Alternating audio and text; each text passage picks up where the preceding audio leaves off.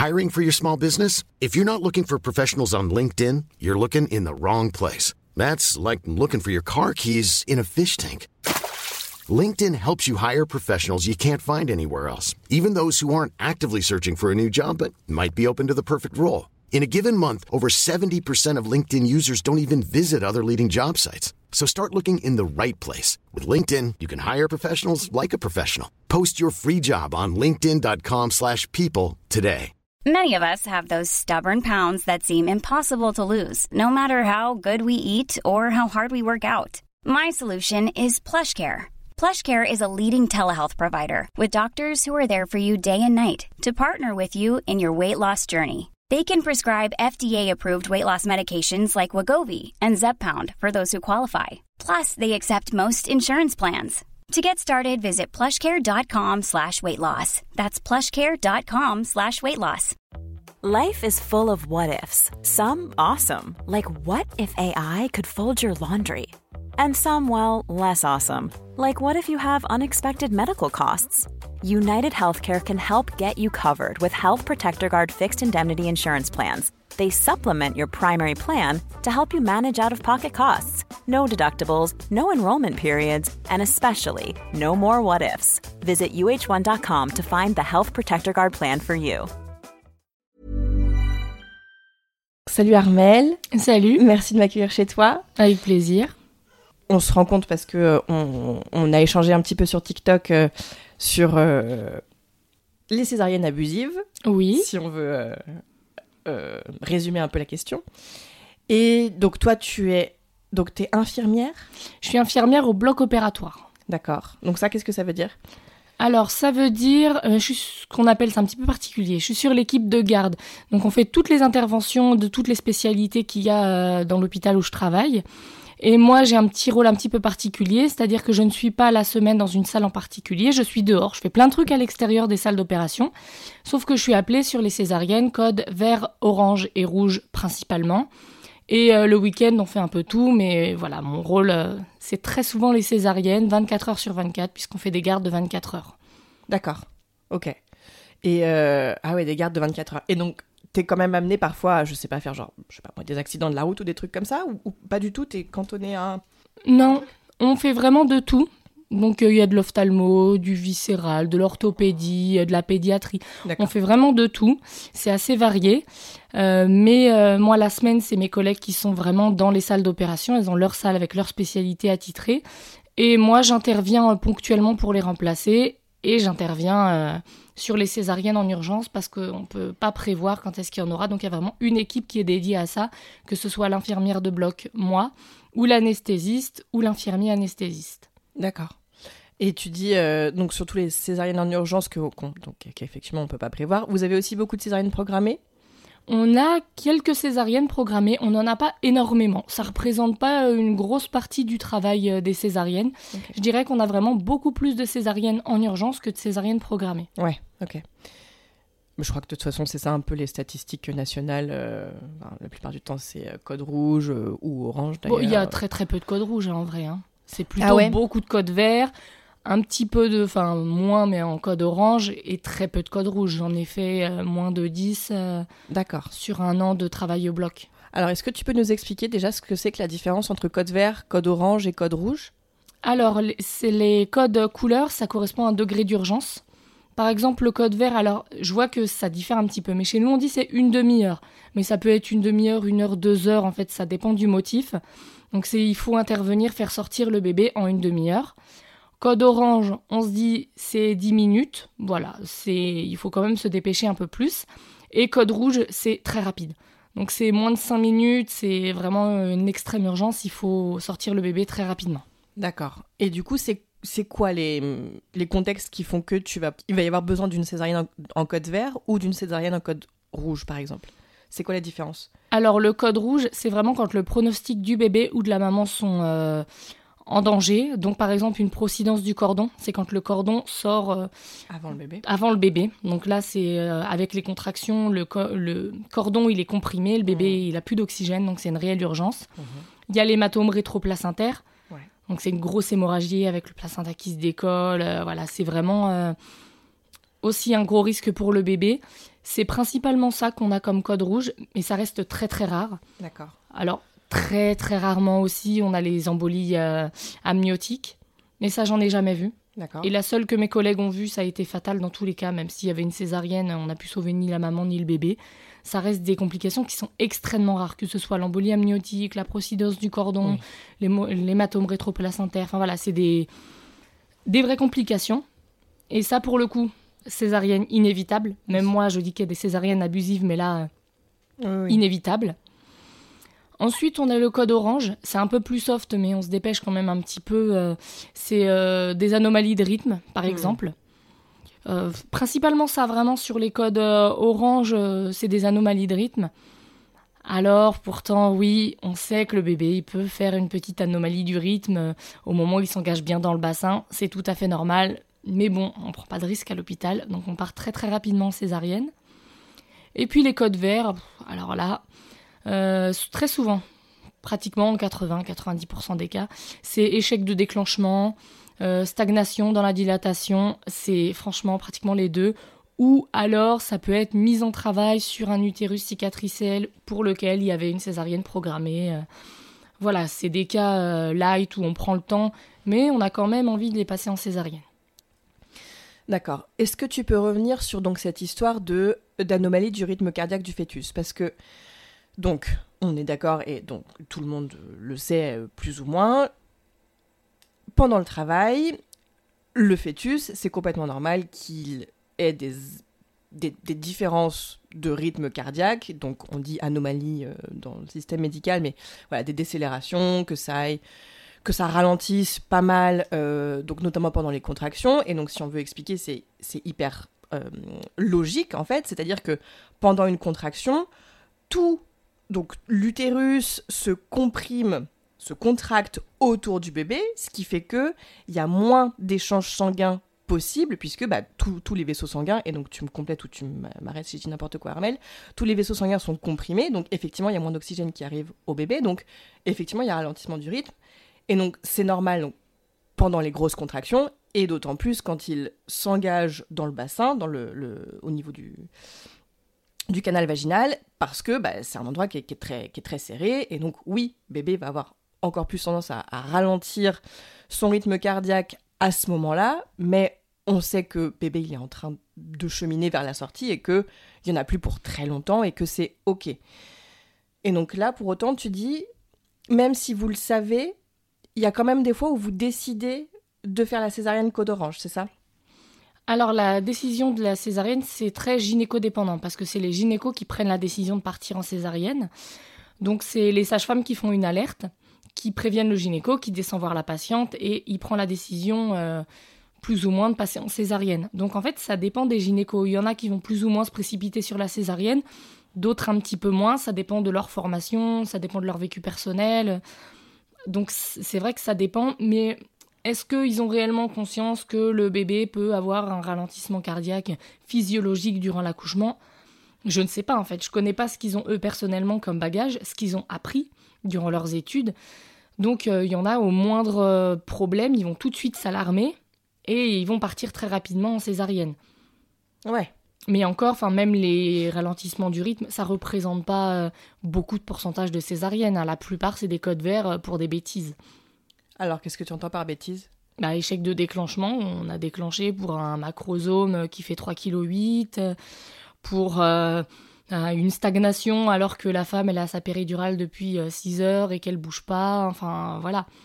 Mais ça, ça, me fait beaucoup rire, hein. J'en- rigole avec les, anesthésistes euh, quand ils disent bah voilà on a une stagnation depuis 2 heures et puis je leur dis bah elle est, elle est comment la femme en fait? Comment est-ce qu'elle est dans la salle? Parce que eux ils vont checker. Bah elle est allongée, elle a sa péridurale, euh, elle bouge pas, elle fait rien. bah oui. Moi, je, je rigole et je leur dis, mais en fait, t'as déjà essayé de faire euh, descendre un truc euh, à l'horizontale? Je dis, moi, perso, euh, ça descend pas, hein. Mais bon, c'est c'est pas grave, hein, on refera pas le monde, hein. Ils comprennent quand tu dis ça? Il y a une conversation possible ou pas? Alors, euh, ça dépend des, anesthésistes. C'est vrai que c'est un peu le, cheval de bataille, euh, les anesthésistes. Parce que pour mon histoire personnelle, euh, donc je viens d'accoucher il y a trois mois à la maison. Et j'ai jamais caché à aucun de mes collègues que je comptais accoucher à la maison. Pour moi, c'était tout à fait normal. Et donc, les plus alarmistes, ça a vraiment été les anesthésistes et les infirmiers anesthésistes, qui pour eux, grossesse c'est égal gros danger. Mais vraiment, on accouche, on va y passer, quoi. C'est vraiment, il faut qu'il soit là. Hein. C'est les grands sauveteurs du monde, hein, attention. Donc, j'ai eu plusieurs remarques un peu désobligeantes. Donc, pour eux, tout est vite dangereux et la péridurale, ça sauve les vies. Ouais. Mais c'est pas vrai. c'est clairement pas vrai. Ouais. Je discutais avec un, anesthésiste, euh, ou alors je crois qu'il est infirmier anesthésiste sur TikTok, hyper sympa.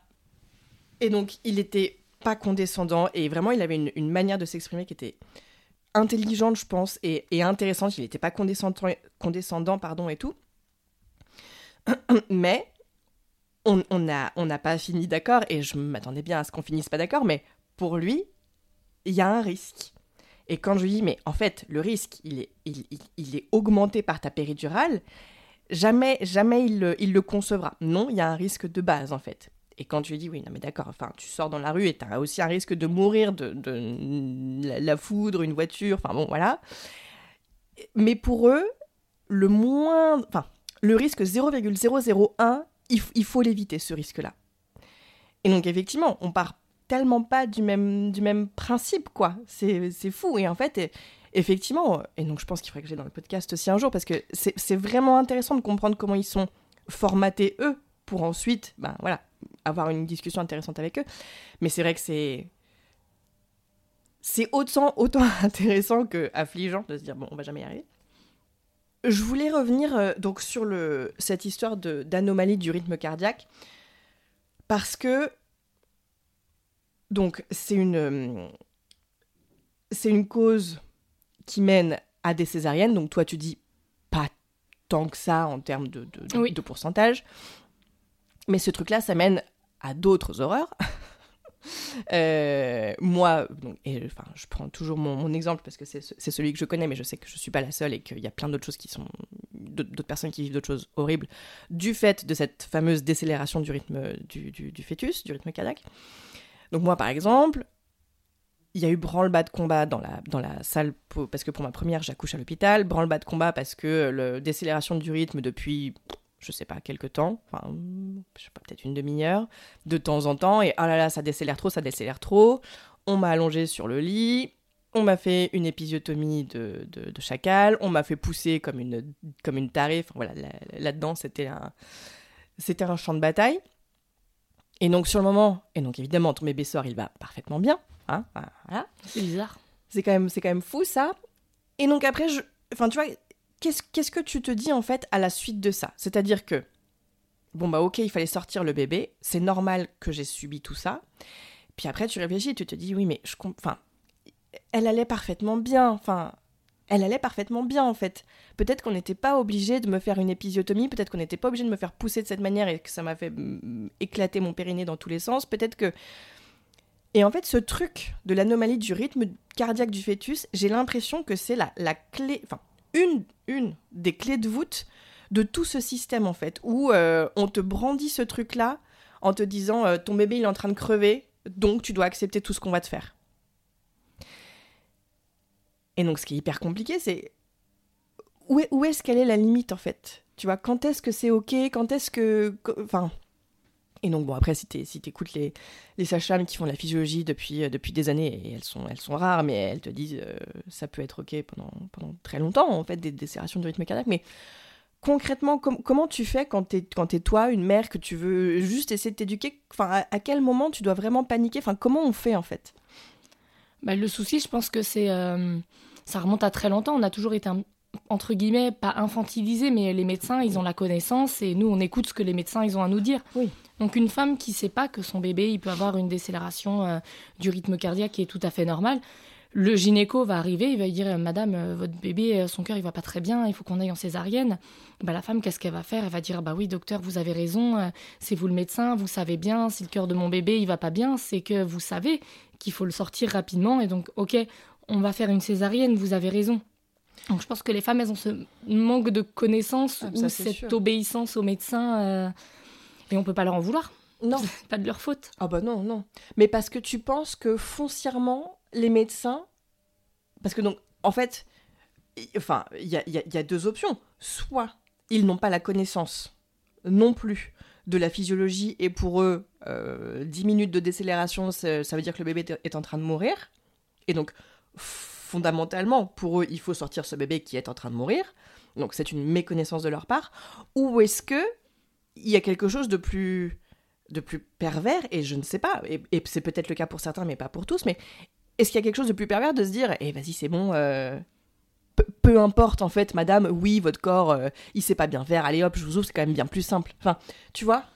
Ah non, pour moi, il y a une raison qui est toute simple à ça. C'est, euh, moi, on me l'a dit au début de mes études d'infirmière, hein, mais c'est valable pour toutes les professions de santé. Donc, médecin est égal prison.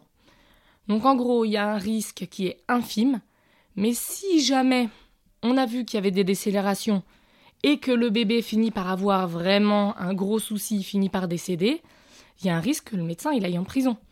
Donc en fait, il n'a pas envie de prendre ce risque-là. Il n'a pas envie d'aller en prison. Il n'a pas envie de jouer son diplôme. Donc bah ouais, il y a un risque que le bébé il aille très très très mal.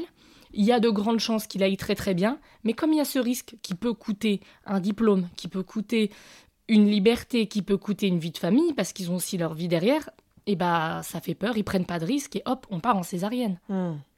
donc c'est ça donc c'est une question de protocole en fait j'en parlais avec euh, avec Ouais. une, une, une étudiante sage-femme Oui, il y a- oui. il y a quelques mois et en fait c'est ce qu'elle disait c'était les protocoles et donc tu me diras si, si c'est aussi comme ça que tu vois les choses les protocoles ils sont là pour protéger légalement l'hôpital et les médecins. Et parfois, même si le bon sens voudrait qu'on n'applique pas tel protocole, on va l'appli- l'appliquer pour se protéger de d'hypothétiques répercussions euh, légales en fait. Bah, c'est fortement possible. hein. Ils, ont, ils ont très peur, les médecins. Vraiment, ils ont tout un diplôme à jouer. C'est pas de leur faute, mais c'est un peu de leur faute aussi. C'est compliqué de se mettre derrière. Tu vois, j'ai une anecdote qui est assez drôle. Enfin, assez drôle, non, pas vraiment. Mais euh, donc, euh, c'était un matin, euh, je suis à 7h45, je suis dans les vestiaires en train de me changer. Et puis là, on entend au haut-parleur, parce qu'on a un haut-parleur pour communiquer, césarienne code rouge. Donc évidemment, tu cours. Alors en plus, ce jour-là, rien n'allait. On avait des, des techniciens qui étaient en train de réparer nos lumières sur la chambre, de- enfin la salle d'extrême urgence. Il avait fallu sauter à côté, mais en fait la salle à côté était pas prête en césarienne. Donc j'ai viré les gars. Bref, on arrive, on fait la césarienne. Donc le gynéco me dit, bah c'est, alors j'ai pas trop bien compris, les lactates visiblement, ils ont testé les lactates à une machine. Les lactates étaient très mauvais, c'était un signe comme quoi le bébé il allait très mal. Donc césarienne code rouge. Euh, Elle avait sa péridurale, donc ils ont réinjecté, ils l'ont pas endormie par chance, voilà, elle a pu vivre un petit peu cette euh, césarienne. On a sorti le bébé très rapidement, il allait très bien. D'accord, soit. Donc on fait la petite césarienne, euh, tout se passe bien, le bébé est sorti, les, la gynéco, l'interne continue de recoudre euh, l'utérus de la maman, voilà. Et au parleur, césarienne code rouge. Ok, encore. Prends le bas de combat parce qu'évidemment on était déjà sur la salle d'extrême urgence. Ah ouais. Donc on saute sur la salle d'après où rien n'était prêt. Donc heureusement que j'avais commencé à préparer ma boîte, mes trucs comme ça. Mais la salle, enfin la table d'opération n'était pas du tout installée en césarienne. Donc j'ai appelé tout le monde, prends le bas de combat, on installe tout, franchement, pour faire rentrer la dame très rapidement. Donc il commence euh, la césarienne. Et donc euh, bah, je vois le gynéco, bah, c'est quoi le motif? Bah les lactates, ils étaient pas bons. Hein. euh, on a regardé à la machine, les lactates étaient vraiment pas bons. J'ai dit au gynéco, mais euh, t'étais sûr que euh, vraiment parce que la dame juste avant, euh, c'était des lactates aussi qui étaient pas bons. Donc là, tu, tu me dis que les lactates ils sont pas bons aussi. Je dis c'était pas la machine. Ah non non, c'était pas la machine. hein, J'ai vérifié trois fois. Comment il allait le bébé à ton avis, le deuxième bébé? Super bien. Donc apparemment deux bébés en grosse grosse souffrance fétale qui allaient super bien à la naissance. Je ne sais pas. Je suis pas, je suis pas technicienne, je suis pas de la machine, je suis pas gynéco, je suis pas ce que tu veux, mais ça que me semble un peu bizarre. Et euh, ouais, donc aucune, aucune remise en question. Et parce que donc, si les lactates n'allaient pas bien, enfin, ça fait quoi au bébé en fait Bah, de, ça- de pas avoir des bons D'après lactates ce que j'ai compris, le bébé il est en très grosse souffrance. euh, limite, il était en train de mourir à l'intérieur de l'utérus de sa mère, quoi. Donc il fallait tout de suite extraire ces deux bébés. Mais tu vois, une heure d'intervalle, deux bébés, des lactates testés sur la même machine, et surtout des bébés qui naissent en pleine forme. Ouais. Et je te raconte pas, enfin la deuxième césarienne, je pense qu'on a traumatisé la maman. Parce que bah bien sûr elle est entrée. Alors c'était malheureux même le gynéco. euh, pourtant bon il a un peu de caractère euh, voilà mais il a dit euh, vous faites peur à la maman bah ouais je suis désolée mais on n'a pas le choix en fait parce que bah la table n'était pas prête que aucun de mon matériel n'était prêt. Il y avait rien dans cette salle. J'ai dû appeler une dizaine de personnes avec moi pour aider pour qu'en moins de cinq minutes on fasse sortir ce petit bébé qui allait très bien. Donc on a dû traumatiser cette maman qui pleurait, qui avait très peur. Oh, ça me, ça me brise le cœur. Et donc oui, quand on discutait sur TikTok, tu me disais que tu avais plein de choses à, à raconter sur les césariennes. Et tu disais que parfois, il y avait une question aussi de, de s'entraîner. Non, c'était pas ça. Qu'est-ce que tu m'as dit Euh, non, moi, enfin, je trouve pas que les gynécos ils aient besoin de s'entraîner euh, sur les césariennes. Ils en font beaucoup trop, donc euh, ils sont très au point hein, sur les césariennes. hein. Et- si on n'en a pas par 24 heures, on se demande s'il n'y a pas un truc de bizarre. hein, réellement, on en est à 2, 3, vrai. 4 par tranche de 24 heures. Mais ça les amuse pas vraiment la nuit de faire des césariennes parce qu'ils font également comme nous des gardes de 24 heures, donc ils savent qu'ils réveillent tout le monde, etc. Mais il y a des césariennes, clairement, qu'on pourrait éviter. Simplement en respectant la physiologie. Hmm, Oui, maintenant tu, tu connais. Tu, enfin, toi, tu connais ça et donc du coup, tu. Tu le comprends en fait. C'est mon avis personnel. Après, euh, je ne suis pas gynécologue qui pratique les césariennes. euh, mais j'ai pas l'impression que mes collègues, à moi en tout cas, s'amusent à faire des césariennes euh, pour. Voilà, c'est parce qu'il y a des protocoles, etc. Donc ils sont obligés de respecter ces protocoles-là. Ouais. Ça les amuse pas spécialement. Non. Après, je suis dans le public. Donc, c'est pas non plus la même, euh, la même histoire. Ils sont pas rémunérés, entre guillemets, à l'acte. Ils font pas des dépassements d'honoraires euh, pour les césariennes. Enfin, quoi que c'est des urgences. Mais voilà, ils sont pas payés plus parce qu'ils font plus de césariennes euh, non plus. Et les anesthésistes non plus, au nombre de péridurales qu'ils posent. Mais on est quand même sur ce... Sur cette, je sais pas si c'est une génération, mais si, sur cette période-là où bah, la césarienne, allez hop, on la pose, on la pose, enfin on la fait, on la fait, euh, parce que euh, il y a eu tout, tout plein de un enchaînement de plein de choses derrière euh, c'est quasi habituel Hmm. Ouais. Et, et donc, oui, donc toi, tu le vois qu'il y a des. Enfin, moi, ce qui me choque le plus, je pense. Enfin, il y a plein de trucs qui me choquent beaucoup, mais ce truc de, de stagnation, de la dilatation, quoi. Comment peuvent-ils se dire ce col de l'utérus ne va jamais se dilater? Enfin, Moi, ça me, rend, ça me rend assez dingue. Qu'ils puissent se dire ça, qu'ils puissent penser et, donc avoir une telle méconnaissance du corps humain, en fait. De se dire que un col ne va pas se dilater. Ah, Bon, bah, césarienne. Moi, je trouve ça fou et je me demande vraiment, est-ce que c'est de la bêtise? Parce que, enfin, oui, t'es formé et pendant 10 ans, on t'apprend autre chose, d'accord, mais enfin, vraiment, ça, me, ça me dépasse ça. Et parce que du coup, t'as l'air de dire qu'effectivement, c'est quand même quelque chose qui se passe euh, assez souvent et de toute façon, on le voit bien. euh, Enfin, moi, je vois bien les, témoignages aussi autour de moi. Et quand je fais des vidéos sur TikTok là-dessus, de dire, euh, enfin, un, col qui se dilate pas, ça n'existe pas. Et ben le nombre de nanas qui m'écrivent ah bah moi c'est exactement ce qui s'est passé, mon col ne se dilatait pas, si on m'avait pas fait la césarienne, mon bébé il serait mort dans mon utérus. Mais non, Mais non. Et c'est franchement c'est donc et encore une fois mon problème c'est pas du tout les mères qui pensent ça. Mon problème c'est qu'on on leur fasse croire ça et que ces, gens qui sont, mis sur des piédestals parce qu'ils ont fait euh, 10, 10 ans d'études et 10 ans pendant lesquels on leur bourre le crâne de conneries. Et voilà, il n'y a aucune remise en question et moi ça me... Enfin bref, je sais pas où je vais aller avec cette, cette remarque.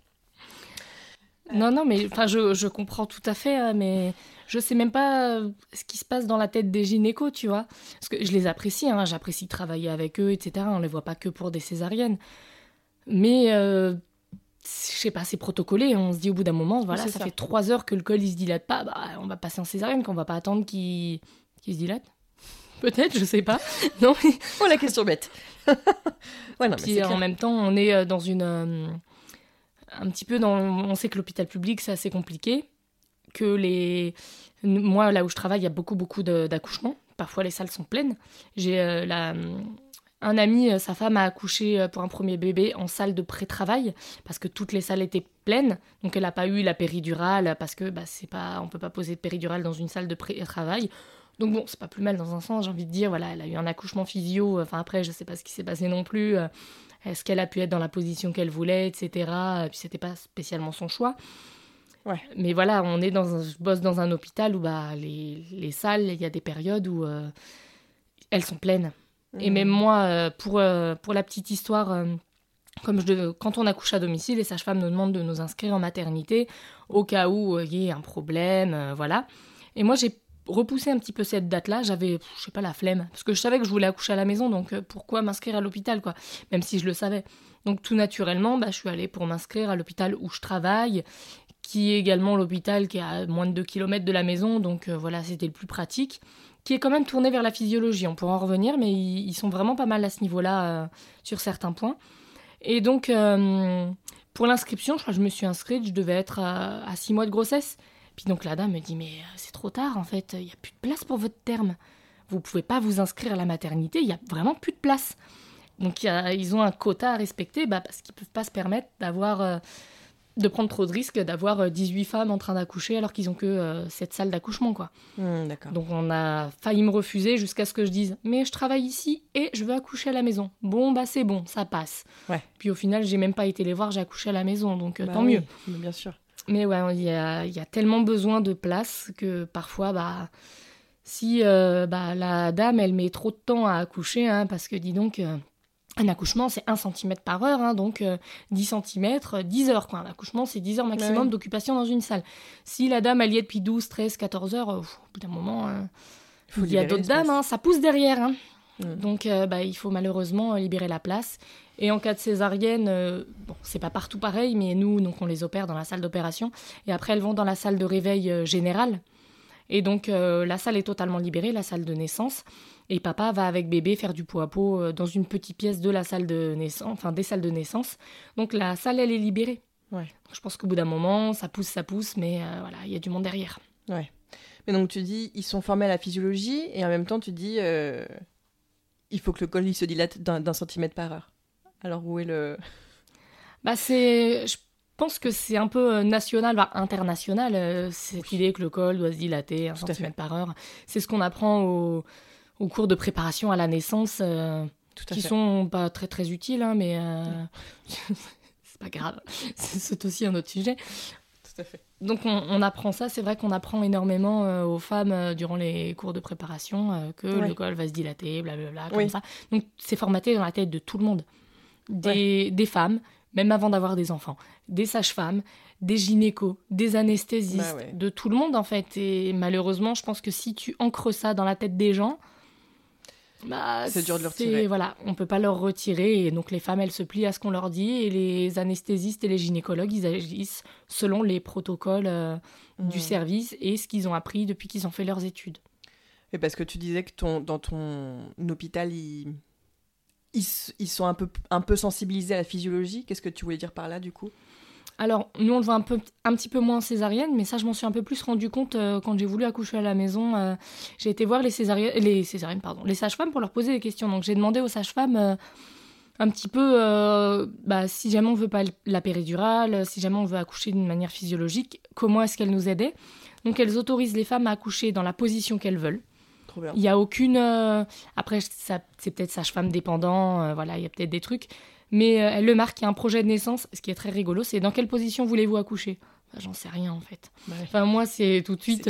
J'ai dit, je sais pas. Au final, j'ai accouché debout. Donc, comme quoi, je ne pensais pas accoucher debout.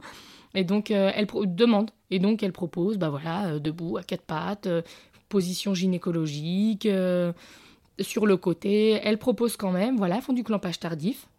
Alors, ça veut dire quoi tardif? Parce que parfois ils disent clopage tardif et puis c'est 5 minutes. Bon, bah super.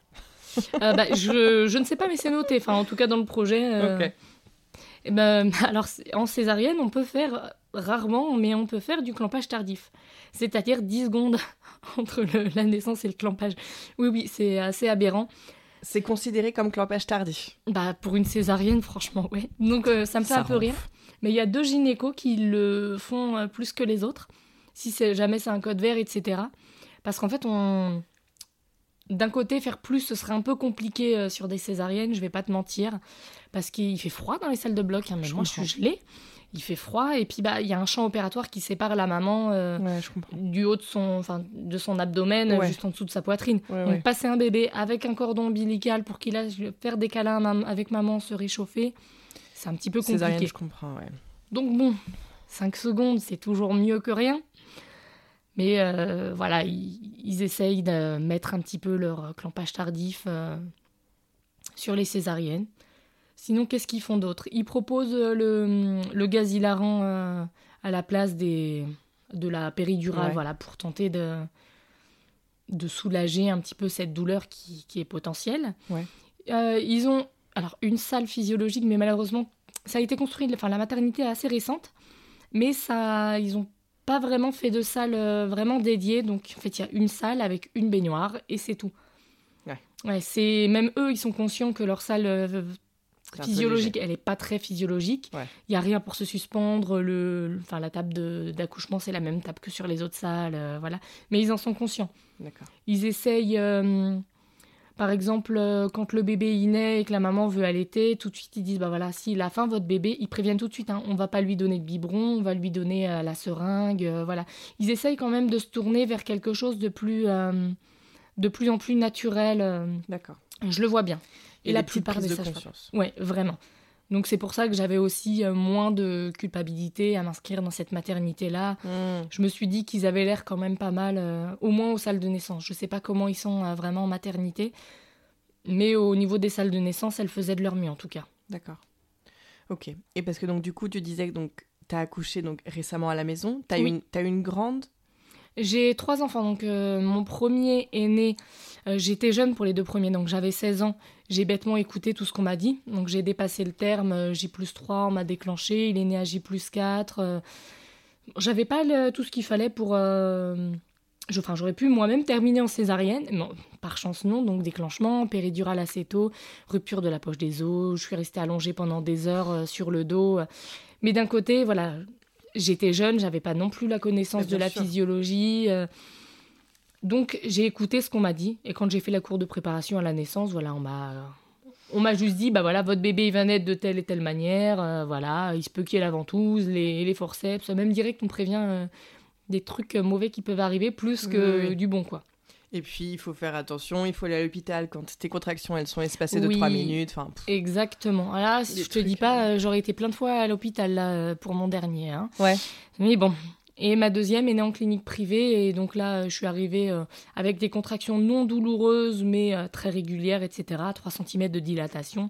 Ah bah, madame, vous êtes en travail, on vous passe en salle.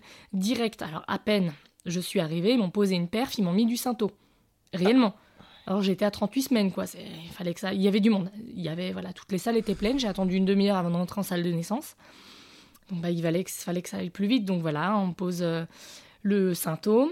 J'avais pas mal tout de suite. J'avais tout de suite mes contractions qui s'intensifiaient, mais aucune douleur. Sauf que bah, 6 cm, ça a stagné. Et donc on m'a dit, bah, madame, on va vous percer la poche des os pour que ça aille plus vite. Donc, je ne voulais pas, parce que pour mon gant, c'est dès qu'on m'a percé la poche des os que j'ai ressenti euh, les contractions douloureuses. Sauf que bah, ça stagne, hein, attention, hein, sinon c'est la césarienne. Ok, bon bah très bien. On perce la poche des os, et donc évidemment, qu'est-ce qui se passe? J'ai pas eu le temps de venir voir les contractions. Elles étaient tout de suite très douloureuses, très fortes, très intenses, parce qu'il y avait du synto. Et donc euh, j'ai tenu une heure, peut-être deux heures, je crois, pour qu'on me dise bah ça stagne toujours, vous êtes toujours à 6 cm. Donc là, euh, phase de désespérance qui arrive à ce ah. moment-là, grosse douleur, stagnation, posez-moi cette fichue péridurale. mais bien sûr. Alors que je la voulais pas. Hein. Et donc, euh, on me pose la péridurale euh, au bout du deuxième essai parce que j'ai une colonne un petit peu compliquée. Mais bon, le sein sauveur était arrivé, attention. Donc, il me pose ma péri et puis, ah, ça pousse. Ah ouais, ah ouais bah j'avais bougé. Parce que j'étais ah sur le dos, j'y connaissais rien, ça pousse. Ah donc, euh, quelques minutes après, ma fille est née en position euh, gynécologique. Hein. Surtout que c'était dans le privé, donc c'est la sage-femme qui fait tout le travail. Puis au moment de pousser, bah, c'est le gynéco qui arrive et qui met ton bébé au monde. Ah ouais, d'accord. J'étais pas au courant. Et donc euh, ma fille est née très rapidement avec une péri qui n'a pas eu le temps de faire effet. Euh. Mais voilà, parce que rien n'a été respecté dans la physiologie et je voulais pas ça. Je, je voulais pas qu'on me revole mon accouchement. Tu l'avais vécu comme ça pour ton premier? Bah ouais, quoi, parce que j'étais au courant de rien. Je m'étais, bon, en même temps, je m'étais pas renseignée sur euh, les phases normales d'un accouchement. Euh, bah oui, la douleur, oui, ça fait mal. oui, le synto, ça fait encore plus mal, quoi. Mm. Puis la phase de désespérance, qu'est-ce que c'est? Et puis le mouvement, en quoi ça peut aider mon bébé à descendre Si j'avais su tout ça, je pense qu'elle serait née beaucoup plus rapidement, facilement et avec beaucoup moins de douleur, d'appréhension et sans péridurale. Hmm. Et tu veux peut-être nous raconter un petit peu ton troisième accouchement? Alors là, c'est euh, le, jour et la nuit, le troisième accouchement. Alors, euh, c'est pas bien, je sais, c'est une forme de déclenchement, mais en fait, euh, c'est pour cette grossesse-là, je sais que je vais reprendre le travail, même si c'est plus long pour un troisième. Et j'avais très peur de ne pas profiter de mon fils, de foirer mon allaitement, parce que l'allaitement de ma fille a été catastrophique.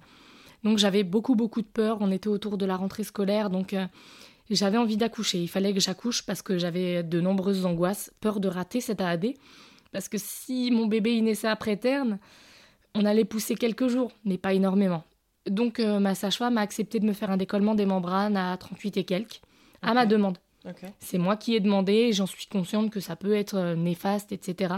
C'est moi qui l'ai demandé. Donc le premier n'a pas fonctionné. 48 heures plus tard, j'ai vu ma deuxième sage-femme, parce qu'elle travaille en binôme. Elle m'a fait un décollement où j'ai perdu les os sur ce décollement-là. Et après, le travail s'est tranquillement mis en route. Les contractions sont allées euh, crescendo, quoi. Ça a commencé à des contractions légèrement douloureuses toutes les 10-15 minutes. Ça s'est rapproché, donc j'ai perdu les os à 17h30. À minuit, le travail a commencé à s'intensifier. Alors, j'ai eu un, accouchement fantastique. C'est euh, euh, j'ai eu une photographe qui était dispo à ce moment-là et un vidéaste, son mari. Et donc, euh, j'ai pu les appeler en temps et en heure. Ils sont arrivés à 1h30. Ma sage-femme est arrivée à 1h50. J'ai fait du bain, j'ai bougé, j'ai pu avoir un accouchement parfait. J'ai bu, ce qui m'avait énormément manqué durant mes deux premiers accouchements. Mmh. Ce qui m'avait donné des forces. Et à 2h56, mon fils est né, debout, dans ma chambre à coucher, oh. avec un périnée intact.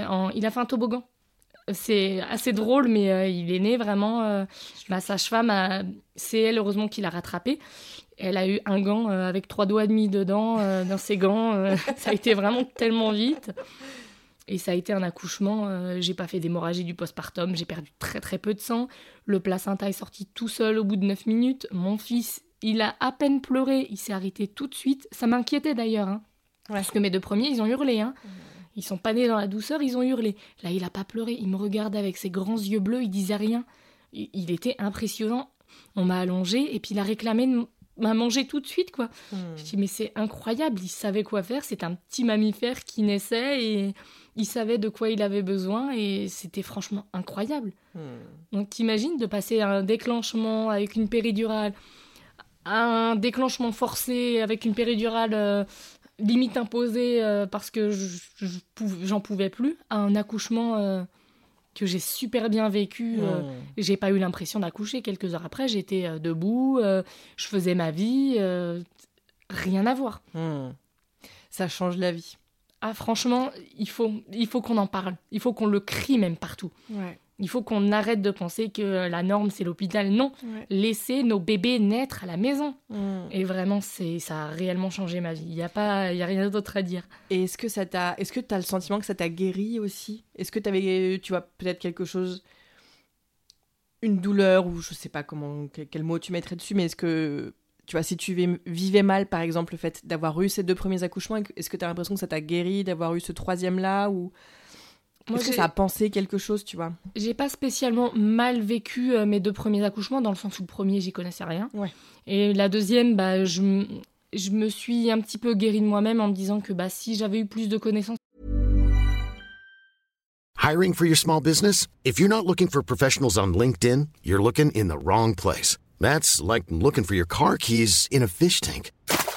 LinkedIn helps you hire professionals you can't find anywhere else, even those who aren't actively searching for a new job but might be open to the perfect role. In a given month, over 70% of LinkedIn users don't even visit other leading job sites. So start looking in the right place. With LinkedIn, you can hire professionals like a professional. Post your free job on linkedin.com slash people today.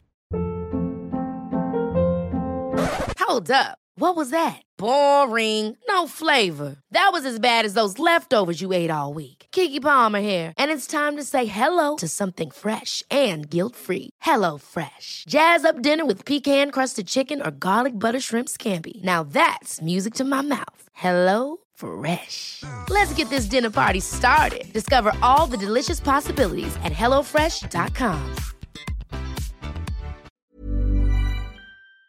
et plus de soutien. Parce que les sages-femmes, je leur dis, je veux la péridurale. Ok, on vous offre la péridurale. Si j'avais eu euh, plus de soutien, donc c'était vraiment pas de ma faute. Clairement, si j'ai demandé la Bien péridurale, c'était pas de ma faute.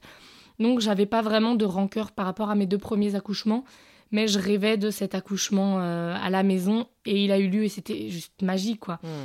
C'était ça m'a pas guéri mais ça m'a rendue encore plus amoureuse de la vie euh, Hmm. et puis ce lien que ça crée avec son bébé, franchement, j'aurais jamais pensé que c'était euh, on m'a dit ouais, c'est génial, tu verras accoucher à la maison, mais pas autant. Ouais, c'est c'est juste incroyable.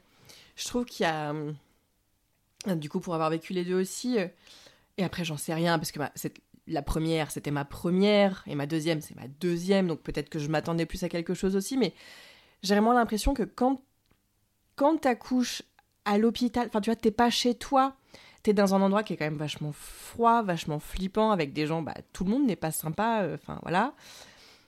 Et ensuite, en fait, t'es largué trois jours après chez toi, c'est de nouveau l'inconnu, enfin, c'est hyper dur en fait. Je trouve transitionner dans ta maternité, dans ton nouveau, dans ta nouvelle personne, donc maintenant t'es une mère, quand ça s'est passé dans plusieurs endroits, puis dans un inconfort comme ça, enfin, je trouve que c'est hyper difficile et que tu vois, ça, ça joue aussi d'une certaine manière sur ce truc de.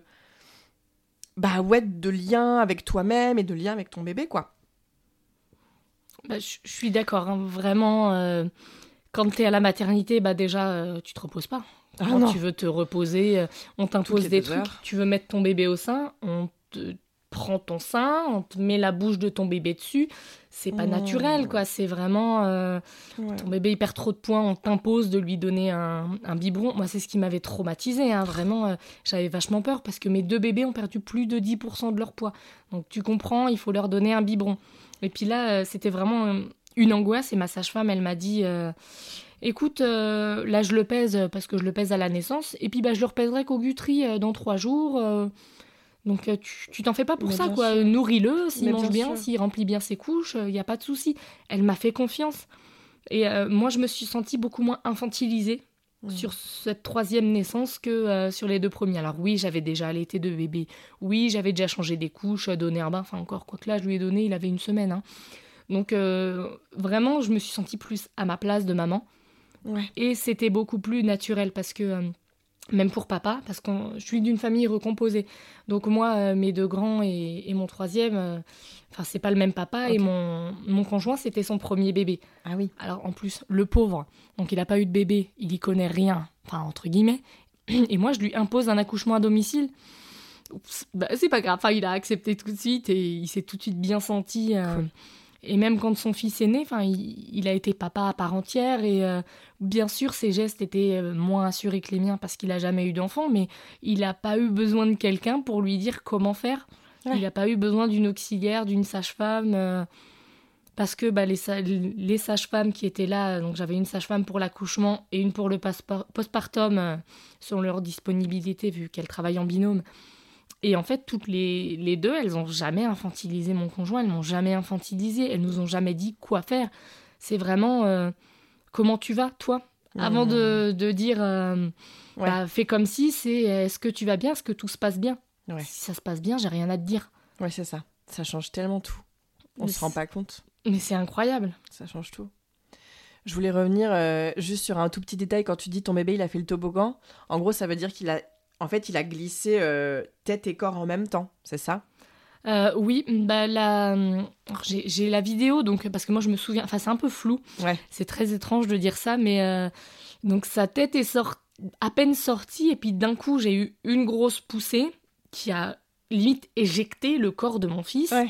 et il est euh, vraiment, si ma sage-femme elle n'était pas à quatre pattes en bas en train de regarder un petit peu ce qui se passe si elle n'avait pas elle attrapait mon bébé parce que oui la plupart des femmes qui accouchent à la maison elles attrapent elles-mêmes leur bébé moi, j'en étais pas trop capable vu que j'étais penchée sur le lit, je me tenais au lit pour m'aider à pousser. Ouais. Donc c'est elle qui a intercepté mon bébé qui aurait fait une grosse chute, mais oui, il a, il a glissé. Je sais pas si la plupart des femmes attrapent leur bébé. hein. Moi non plus, j'ai pas attrapé mon bébé. Et j'aimerais bien, euh, si, si je devais avoir un troisième bébé, j'aimerais bien l'attraper.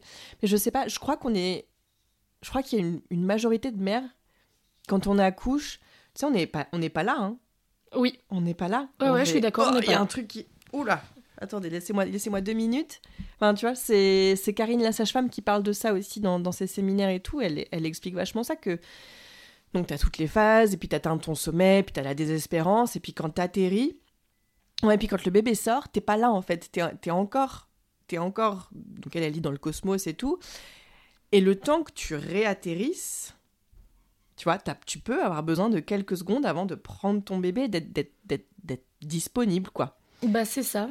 Moi, j'ai eu besoin de quelques petites secondes. Mm. C'est ma sage-femme qui m'a dit attrape ton bébé, ça y est, attrape-le. Et euh, ça a été très assez incroyable, je trouve. C'est tout de suite, j'ai été envahie d'un gros shoot d'ocytocine naturelle, mais vraiment, c'est la première fois que je vivais ça. C'est la première fois que je pleure sur un de mes accouchements. C'est très bizarre. Hein j'ai aimé mes enfants à la première seconde, les deux grands, etc. Mais là, j'ai eu une vague d'amour, quelque chose d'incroyable qui s'est passé. Donc j'attrape mon bébé, je le prends contre moi et je lui parle, je, lui, je, suis fière de lui, je lui dis. Et donc ma sage-femme en même temps, elle me dit, on l'entend sur la vidéo, euh, comme ça a été vraiment euh, filmé par euh, des images magnifiques, hein, par des pros qui nous ont fait ça. Et donc on l'entend dire, il va, regarde ton bébé, il va bien, tout ça. Et puis moi je regarde mon fils, puis je dis, mais il va bien? Puis je lui dis parce qu'en fait il pleure pas. Et moi, j'ai pas l'habitude qu'un bébé, ça pleure pas à la naissance. Et donc, elle me dit, mais oui, il va bien, regarde, il est tout rose. Alors qu'elle venait de me le dire deux secondes avant, mais je l'écoutais pas. Et ça a été juste pas encore là. incroyable. Mais ouais, je sais pas où j'étais, mais pendant moins une heure, j'étais avec mon bébé. On était juste connectés tous les deux et je le regarde en pleurant. Et ses grands yeux qui me regardent d'une manière euh, hyper... Euh, il était hyper attentif. Il a pas pleuré. C'est un bébé qui il a poussé un tout petit pleur pour dire voilà, je suis la maman. Et c'est tout. Même après, il est né, euh, il a tété un peu, il a fait les soins, il, il a même pas pleuré pendant les soins. Et après, il, il a pas pleuré. C'est un bébé qui, comparé à mes deux grands, il est calme. Il est incroyablement calme. Ah, ça, c'est un truc fou et on, on saura jamais. Mais vraiment de se dire euh, à quel point la naissance impacte l'enfant. Tu vois Parce que moi, c'est pareil, ma première euh, née dans des conditions pas, enfin voilà, inhumaine, euh, bah, elle a un tempérament qui est hyper anxieux. Et ma deuxième, beaucoup moins, alors qu'elle est née à la maison euh, sans personne. Et on sait pas, et ça se trouve, ma, ma, première, elle aurait été anxieuse, même si elle était née à la maison sans assistance médicale, mais c'est difficile quand même de se dire que ça, il n'y a pas un lien quand même. Bah ouais, c'est ça, c'est qu'en fait on saura jamais réellement. Mais moi, je la vois, la différence entre euh, mes deux enfants nés dans des conditions un petit peu compliquées et ce troisième bébé qui est né euh, dans la sérénité la plus totale. En pleine nuit, avec... Euh, on était, alors, on était assez nombreux, hein, parce que moi, il y avait mon conjoint, il y avait ma, ma sage-femme, la première, la deuxième est arrivée après. Il y avait ma photographe, mon vidéaste. En plus, j'avais ma meilleure amie qui était là, qui venait de loin et je pouvais pas lui dire de retourner, donc elle était là. À l'hôtel J'avais, Il y avait dans une chambre, il y avait mes deux grands qui dormaient et ses deux fils à, ma copine. Donc comment dire qu'on était vraiment très nombreux. Mais ça m'a pas dérangé parce que chacun, en fait, je connaissais les personnes qui étaient là, j'avais confiance en elles à 1000%, et chacun a joué son rôle. Mmh. Donc pour moi, ils étaient là et très discrets. Parce qu'il euh, y avait plus de monde que la sage-femme, l'auxiliaire qu'on a à l'hôpital, mais je connaissais l'endroit. J'ai été dans mon bain, j'ai été dans mes toilettes, j'ai été dans ma chambre à coucher. Mais bien sûr, ça change tout. Mais c'était juste incroyable. Mm. Et même, euh, alors, la place du photographe, euh, du vidéaste dans l'accouchement, moi, ils ont été hyper discrets. C'était le premier AAD que eux faisaient. Sachant que leur bébé et leur deuxième bébé étaient nés à la maison. Donc, ils avaient déjà de l'expérience là, mais je les ai pas vus.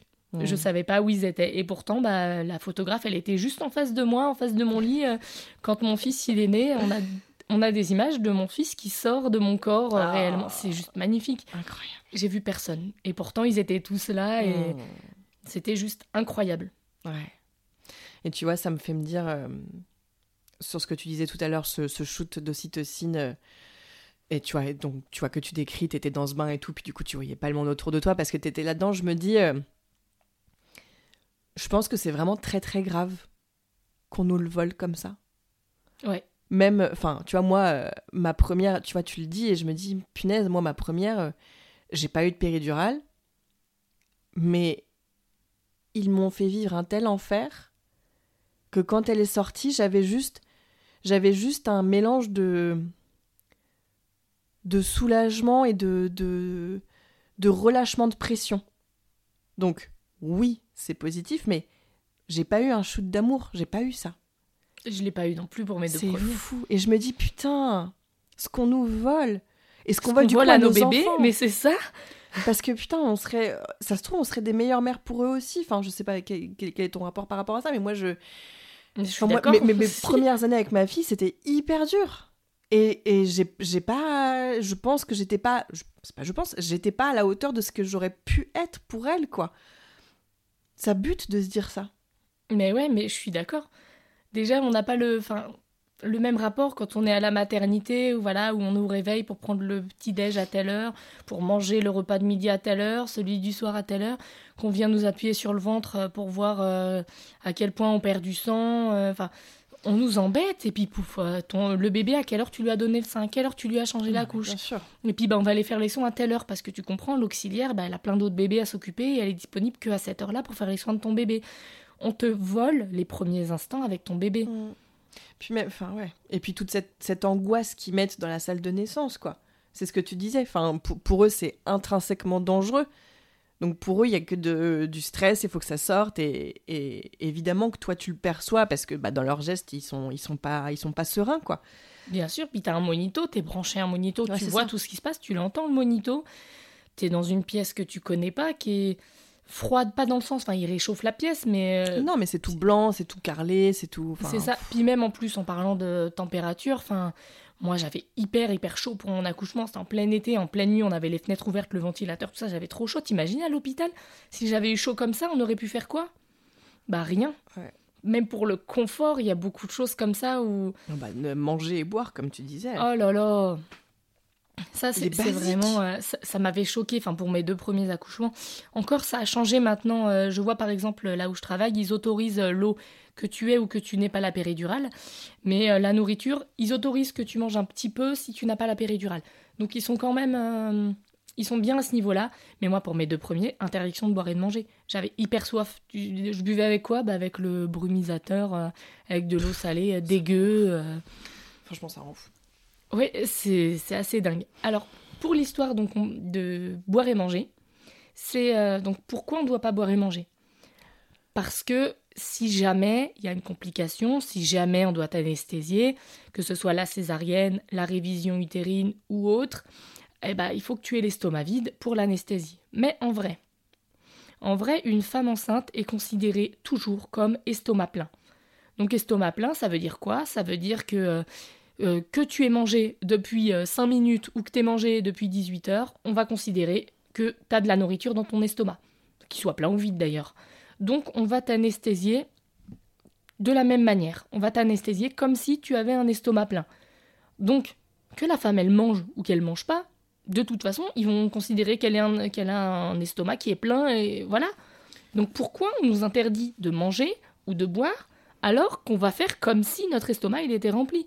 Pourquoi Mais parce que donc, ça, j'en parlais avec ce, le, l'infirmier anesthésiste, là, et donc il disait, en gros, si on te fait une anesthésie générale et que tu as l'estomac plein, il y, a un- il y a un risque. Mais c'est pareil, Oui, c'est risque 0,x d'inhalation. Oui, que, que, qu'il y a un, un- que le, le- le contenu de l'estomac passe dans les poumons, mais gars, tu vois.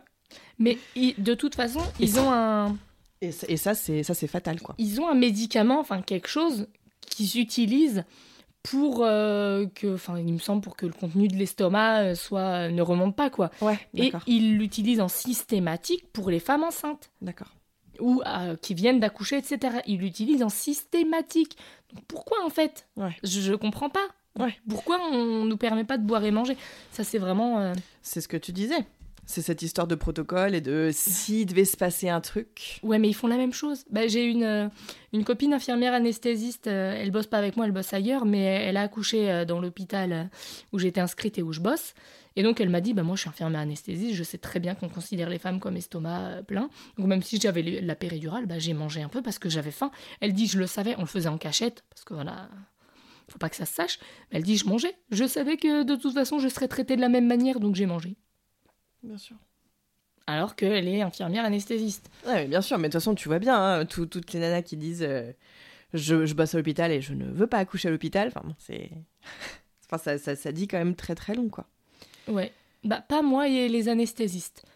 eux, ils ont quand même été. euh, ah, ils ont essayé de me décourager beaucoup Ouais. tout au long de la grossesse. Ils ont toujours demandé bah voilà, tu veux toujours euh, accoucher à la maison? Bah oui, mais s'il se passe ça, mais s'il se passe ça. Ils ont dit bah t'accouches euh, quelle période? Ils ont dit ah bah moi j'espère que je serai pas au SMUR, euh, ce qu'ils font aussi le SMUR, euh, parce que les accouchements à domicile on en fait plein. Alors qu'est-ce que t'appelles des accouchements à, domicile? Mais c'est clair. avec une sage-femme, t'appelles ça un accouchement inopiné, c'est aller trop vite? Ou bah bien sûr, euh, si la femme elle a pas prévu d'accoucher à la maison, qu'elle accouche sans faire exprès à la maison, elle va appeler les pompiers pour Bien aller à l'hôpital parce que son projet c'était d'aller à l'hôpital. Mais potentiellement, tout va bien. Mais exactement. Donc il y a, plein de cas pour lesquels ils sont appelés pour des accouchements à domicile, mais qui ne sont pas prévus d'être un accouchement à domicile. Ah bah oui, mais tu te rends compte, elles font des hémorragies quand même. euh. Et moi, ce que je me demandais un petit peu, c'est un petit peu la théorie où j'étais un petit peu, tu vois, pas très sûre, c'est euh, par rapport aux hémorragies euh, de la délivrance et l'accouchement à la maison. Est-ce que si c'est un accouchement qui n'est pas entre guillemets bien vécu, si t'as pas prévu d'accoucher à domicile, bah c'est pas spécialement ce que tu veux, donc bah, quand tu vas accoucher, tu vas avoir peur. Donc est-ce que ça va pas empêcher ton corps de délivrer de l'ocytocine et donc favoriser une hémorragie du postpartum dans, ce- dans ce cas-là, tu vois? Je me demande si c'est pas ça?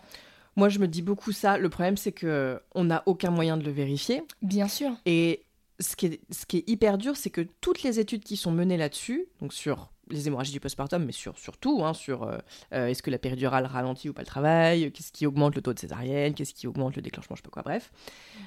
Il y a des métriques qui ne sont pas prises en compte, comme, mais c'est des choses en plus qui sont tellement propres à chacune que ce n'est même pas mesurable, mais est-ce que cette personne est stressée? Est-ce que cette personne a été accompagnée émotionnellement? Est-ce que cette personne, quel était son vécu? Est-ce qu'elle avait des traumatismes dans sa vie qui, qui n'étaient pas réglés, qui auraient pu ressortir au moment de l'accouchement? Enfin, et effectivement, donc je pense qu'il pourrait y avoir un début de, de recherche sur ces questions spécifiques, mais il n'y en a pas.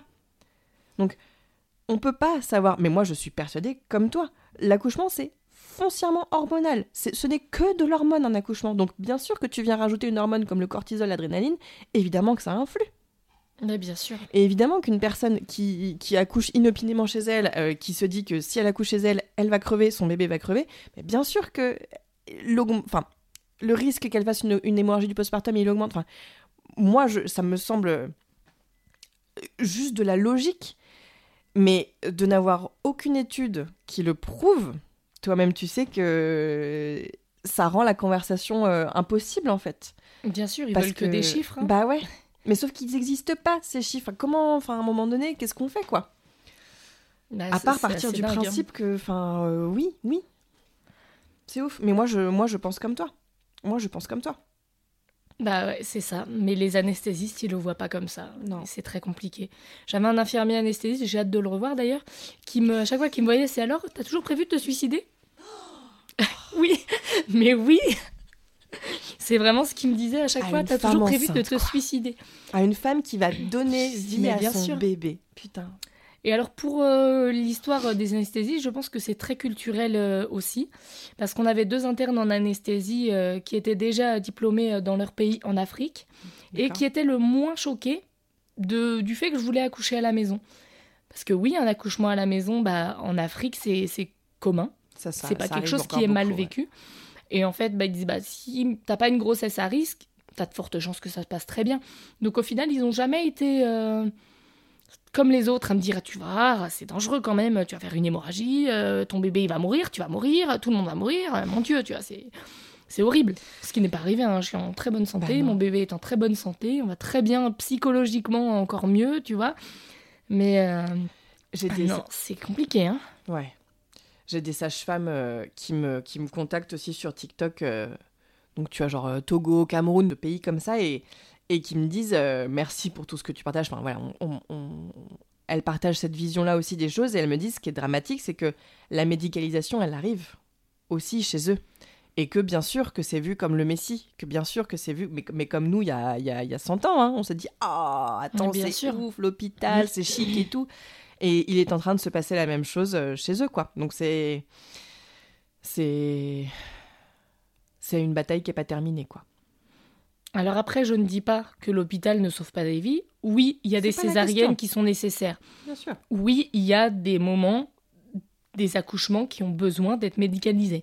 Ça, c'est quelque chose, même les sages-femmes qui suivent les femmes à domicile pour des AAD, elles le disent, s'il y a quelque chose qui me fait penser que ton accouchement, c'est pas possible à la maison, Bon, parce qu'il y a aussi une part de responsabilité de leur côté. Hein. Il y a du légal. Là, encore la semaine dernière, il y avait deux sages-femmes à domicile qui étaient devant le Conseil de l'ordre pour un jugement euh, pour des accouchements qui s'étaient pas spécialement bien passés, mais des choses qu'elles n'auraient pas pu prévoir. Donc euh, voilà, c'est un cheval de bataille. Mais euh, dans un sens où l'hôpital, s'il est nécessaire pour certaines choses, pour un liquide qui est teinté en début de travail qui montre que bah, le bébé peut-être qu'il souffre. Voilà, ça c'est des, choses, euh, on ne peut pas passer à côté. Si jamais le bébé il est en siège, oui, on peut très bien accoucher en siège, mais il y a plus de facilité à ce qu'il passe la tête en bas. Donc les femmes sages-femmes à domicile, elles ne prennent pas de de risque à ce niveau-là pour des grossesses gémellaires, pour de, des prééclampsies. Il vaut mieux, euh, quand on fait une prééclampsie, être à l'hôpital. Euh... Prééclampsie, oui, des, des, des, vraies pathologies. Oui, des vraies pathologies.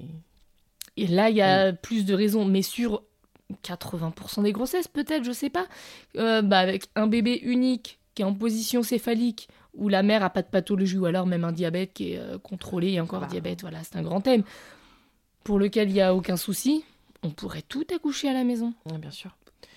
Je voulais revenir sur ce truc de des responsabilités et de enfin voilà de, qui peut se passer des choses euh, horribles à l'hôpital comme euh, comme euh, à, domicile quand tu accouches.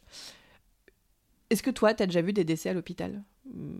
Suite enfin voilà à des accouchements des césariennes ou pas des césariennes d'ailleurs alors, j'ai eu ce que je peux parler, donc moi j'ai eu des collègues qui m'ont raconté une césarienne horrible pour une embolie amniotique. Donc ça c'est quand le liquide amniotique passe dans la circulation sanguine de la mère. Le temps qu'ils s'en rendent compte qu'ils passent en césarienne, ils n'ont pu sauver ni la mère ni le bébé. Pour un accouchement, euh, je ne sais pas si elle avait la péridurale, euh, je ne peux pas te dire, mais voilà, c'est quelque chose de très très rare qui peut arriver et qui très souvent est fatal. Voilà, on n'y peut rien. Euh, moi, j'ai entendu parler d'un décès d'un bébé alors, euh, j'ai été en césarienne programmée et on m'a piqué une compresse. Donc, bon, comme il fallait la compter, je suis allée la récupérer dans la salle de naissance avec le bébé. Et euh, je vois tout le monde en train de pleurer. Je me dis, mais qu'est-ce qui se passe? Puis il y a une auxiliaire qui me dit, bah voilà, on a perdu un bébé durant le travail. Mais c'est quelque chose qu'ils n'ont pas pu prévoir non plus.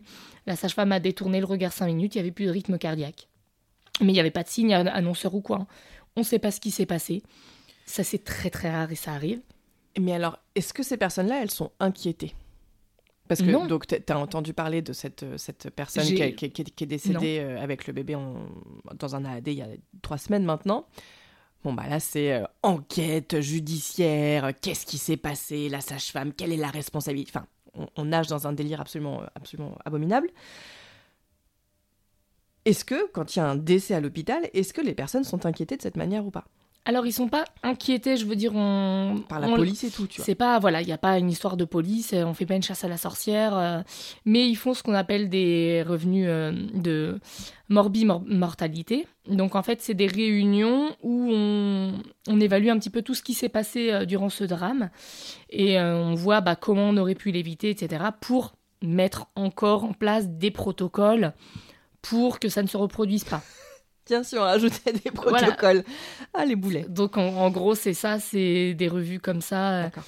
Il y a eu un cas, par exemple, euh, sur une césarienne euh, qui se passait bien en pleine nuit, où il y a eu un mauvais médicament qui a été injecté euh, durant l'anesthésie. Au lieu d'avoir un antibio, il y a eu un, médicament pour endormir. Donc la dame qui avait sa péri, hop, endormie, donc il faut l'intuber en urgence parce que bah, ce médicament-là, après tu respires plus durant une césarienne qui se passait bien. Donc ils ont dû évacuer le papa. Euh, voilà. donc il y a eu des petits, des petits cas comme ça. Pour, fortement, il ne s'est rien passé. Mais pour ça, on réunit un petit peu après une équipe pour savoir bah, comment on aurait pu éviter ça, etc. Hmm. Et l'autre cas de décès où, que moi j'ai vraiment vécu durant une césarienne, c'est. Alors là encore, ça s'est discuté, mais euh, le bébé était pas viable. On est passé en césarienne code rouge pour un bébé de 21 semaines. Donc on savait qu'on n'allait pas sauver le bébé, on voulait juste sauver la maman, qui avait un gros problème de coagulation du sang. Mais ça encore, les anesthésistes et les gynécos n'étaient pas d'accord réellement sur la césarienne. C'est les gynécos qui n'ont pas voulu prendre de risques et passer la maman césarienne, alors que pour les anesthésistes, ils auraient pu attendre et faire autre chose. D'accord. Donc voilà, donc... euh, Et du coup, la maman est décédée? Ah non, non c'est le bébé est décédé. Et, le- mais ça a été quand même une césarienne très compliquée. hein. Ils, ont, ils ont dû endormir la maman, euh, parce que comme elle n'était pas en travail, euh, elle n'avait pas de péridurale, donc bon, c'était une anesthésie générale. euh, et elle s'est réveillée sans son bébé à côté. Et comme elle était shootée après, elle n'a pas pu voir ce petit bébé vivant, qui a été chouchouté par les sages-femmes pendant qu'elle était encore en vie. Mais voilà, elle n'a pas pu voir son petit bébé, le serrer dans ses bras. Voilà, ça a été un petit peu dur. C'était la dernière césarienne que j'ai faite durant ma grossesse. J'étais enceinte d'à peu près 7 mois. Et moi, je culpabilisais un petit peu dans le sens où, bah, moi, mon bébé, s'il sort maintenant, il est viable. Donc, je rentre le ventre en attendant qu'il l'endorme. euh. C'était un peu culpabilisant. Mais même toutes les césariennes, quand j'étais enceinte, était un petit peu culpabilisantes. hein. Parce que, bah, moi, mon bébé, il était dans mon ventre, il allait bien et euh, il allait sortir euh, le plus naturellement possible, je l'espérais. Donc, euh, Oui, mais c'est, enfin, tu vois, c'est pas, c'est pas ta responsabilité, c'est pas ta culpabilité. Tu peux pas Non. prendre ça sur toi. Si cette, si cette dame, elle a mis un pied dans le système qu'elle aurait pas dû, c'est même pas de sa faute à elle, c'est de la faute du système. Enfin, tu vois, c'est, bien sûr. on peut pas. Enfin, je comprends ce que tu veux dire, mais on a tellement, on est tellement encline, je trouve, à se mettre la responsabilité, enfin, à se mettre oui la, des responsabilités sur le dos ou à se culpabiliser de trucs euh, qui sont pas de notre fait, quoi. Que bon. Ouais. Mais même là, tu- quand je vais retourner travailler, je vais retourner euh, sur mon équipe de garde, sur mes césariennes euh, d'urgence, euh, plus ou moins. Et donc, quand je vais revenir, qu'on va emmener cette femme avec son bébé encore dans son ventre, qu'on va la mettre sur cette table d'opération, qu'on va lui ouvrir le ventre, couche par couche, qu'on va lui sortir son petit bébé pendant qu'elle elle aura les bras en croix euh, à attendre qu'on lui emmène son petit bébé, qu'elle va entendre hurler à la mort, qu'on va lui présenter cinq minutes, qu'on va lui retirer, en attendant qu'elle passe euh, deux heures minimum en salle de réveil. Et moi, je suis là en train de me dire, euh, mon fils, il est né euh, à la maison. Il est né dans une douceur incroyable, il est né entouré d'amour, dans une chaleur extrême, faire tout de suite du pot à pot, tout de suite aller au sein. Et je vais me dire, pauvre maman, pauvre bébé, mais s'il savait, si elle savait, si son mari savait, ça fait mal au cœur. hein. C'est- et et j'ai peur de, de reprendre les césariennes pour ça. De me dire, euh, allô, réveillez-vous, madame, sors de là, va-t'en. Lève-toi, enlève cette péri, marche et, et fais le net toute seule, ton bébé. Mais non. Comment tu peux faire? Moi, je, je pourrais rien y faire, malheureusement. Tu peux planter des petites graines un peu partout, comme toi tu fais avec tes podcasts, Puis si tu parles Avec avec, tes tes, vidéos. mais même en parlant avec eux. Tu sais, c'est. Un jour, ça m'a fait rire. J'étais avec euh, un interne en anesthésie, euh, donc d'origine africaine, euh, avec qui je rigolais beaucoup. euh. On parlait d'une dame en stagnation, etc. Je lui dis, bah, elle- est comment cette dame? Elle est allongée, elle a sa péri, tout ça. Il me dit, attends, je vais aller la voir. Sa péri fonctionne mal, je vais la voir. Il me dit, bah ouais, elle est allongée.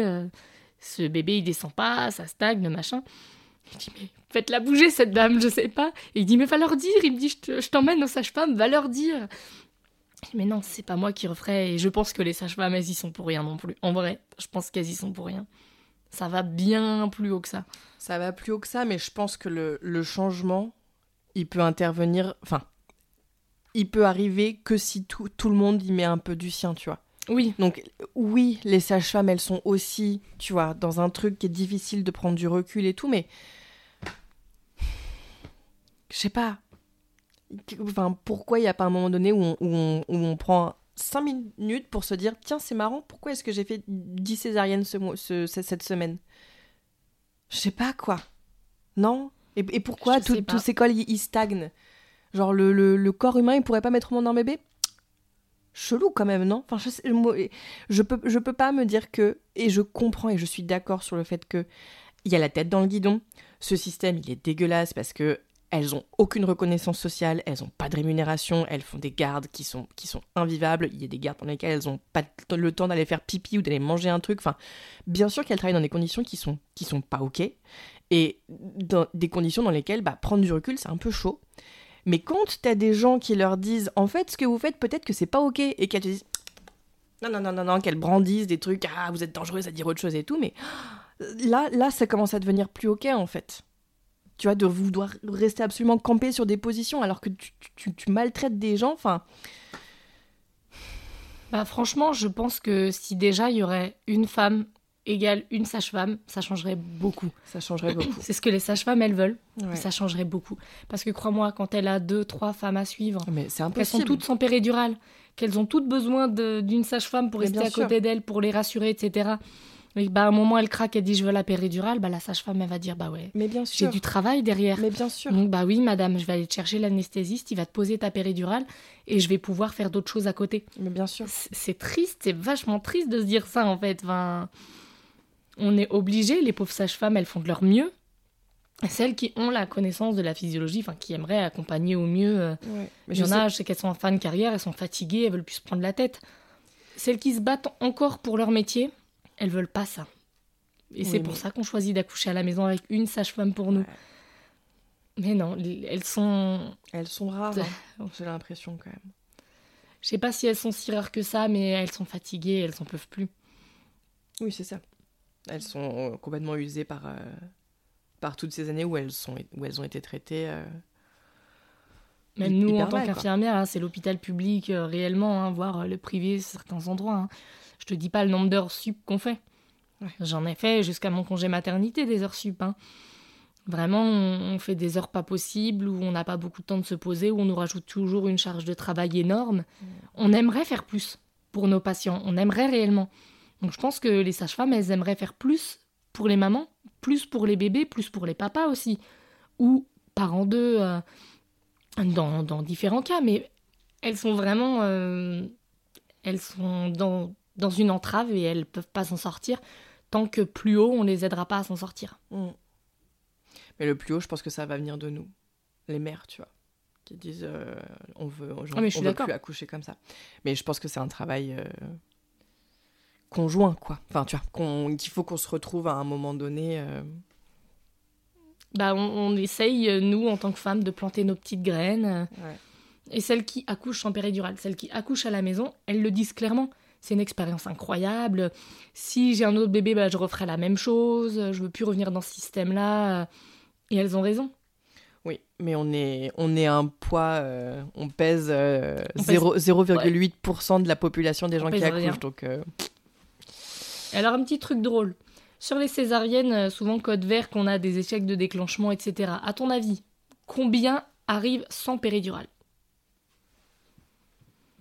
Donc, un échec de déclenchement ou un col qui stagne ou euh, un bébé qui descend pas, euh, à ton avis, combien combien elles sont euh, où Sans elles ont pas péri de péridurale? Bah, Il y en a aucune.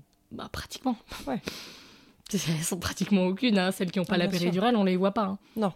Bah oui, non, c'est ça. Même sur des révisions utérines, des grosses révisions utérines, euh, voilà, on les voit à peine. hein. On les voit pas. Déjà, nous, au bloc, on les voit très très rarement, les révisions utérines. Oh bah, moi, on me l'a- on m'a fait une révision utérine dans la salle d'accouchement. Elles ont pratiquement toute la péridurale. Ouais. C'est vraiment un truc. euh, Ouais, bien sûr. Et celles qui n'ont pas la péridurale, on n'en entend pas parler. Pourtant, il y en a. hein. Bah non, c'est ça, ouais. On les voit pas, on les entend pas. Ouais. Elles sont là, discrètes dans leur coin, avoir fait naître leur bébé tout simplement euh, avec leur corps, ouais. sans l'anesthésiste. Waouh. Incroyable. Et elles ont pas failli mourir. Euh, ouais, bah franchement, elles sont pas mortes. hein. Non.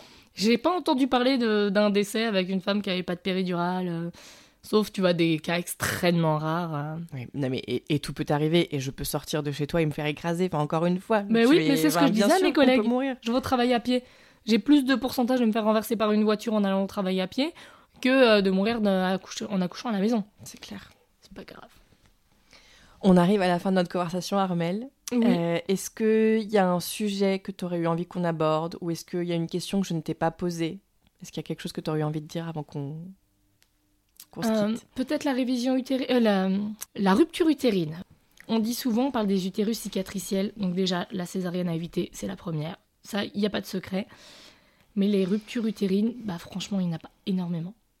J'ai vu une rupture utérine dans ma carrière et le bébé était déjà né. Donc oui, elle a, son utérus s'est rompu après, une fois que le bébé était né. Donc c'est comme une césarienne, après tu recouds l'utérus, euh, tu refermes le ventre, euh, voilà.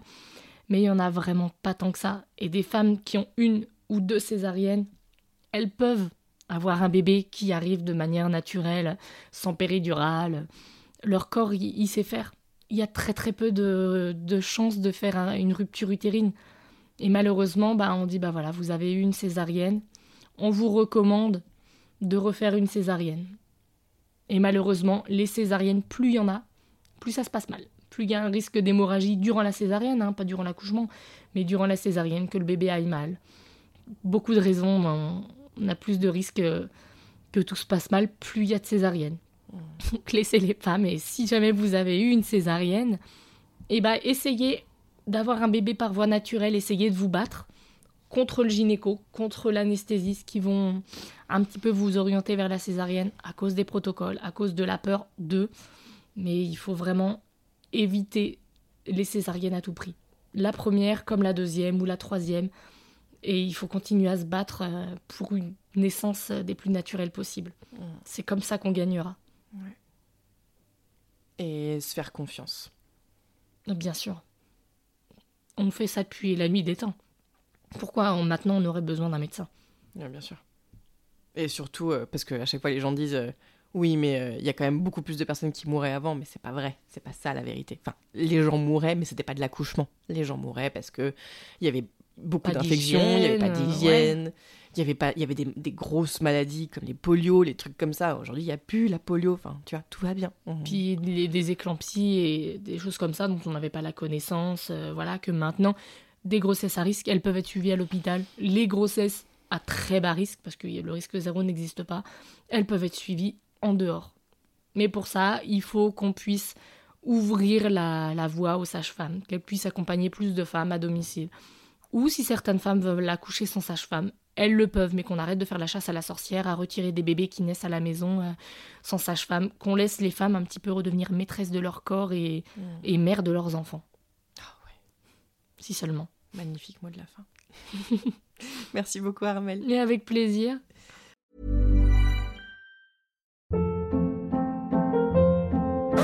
Hold up. What was that? Boring. No flavor. That was as bad as those leftovers you ate all week. Kiki Palmer here, and it's time to say hello to something fresh and guilt-free. Hello Fresh. Jazz up dinner with pecan-crusted chicken or garlic butter shrimp scampi. Now that's music to my mouth. Hello Fresh. Let's get this dinner party started. Discover all the delicious possibilities at HelloFresh.com.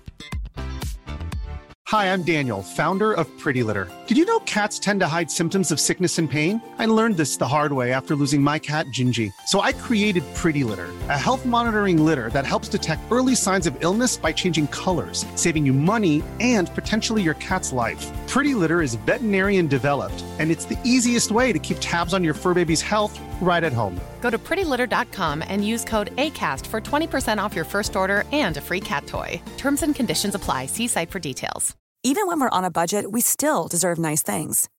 Quince is a place to scoop up stunning high end goods for 50 to 80% less than similar brands. They have buttery soft cashmere sweaters starting at $50, luxurious Italian leather bags, and so much more. Plus, Quince only works with factories that use safe, ethical, and responsible manufacturing. Get the high-end goods you'll love without the high price tag with Quince. Go to quince.com/style for free shipping and 365-day returns.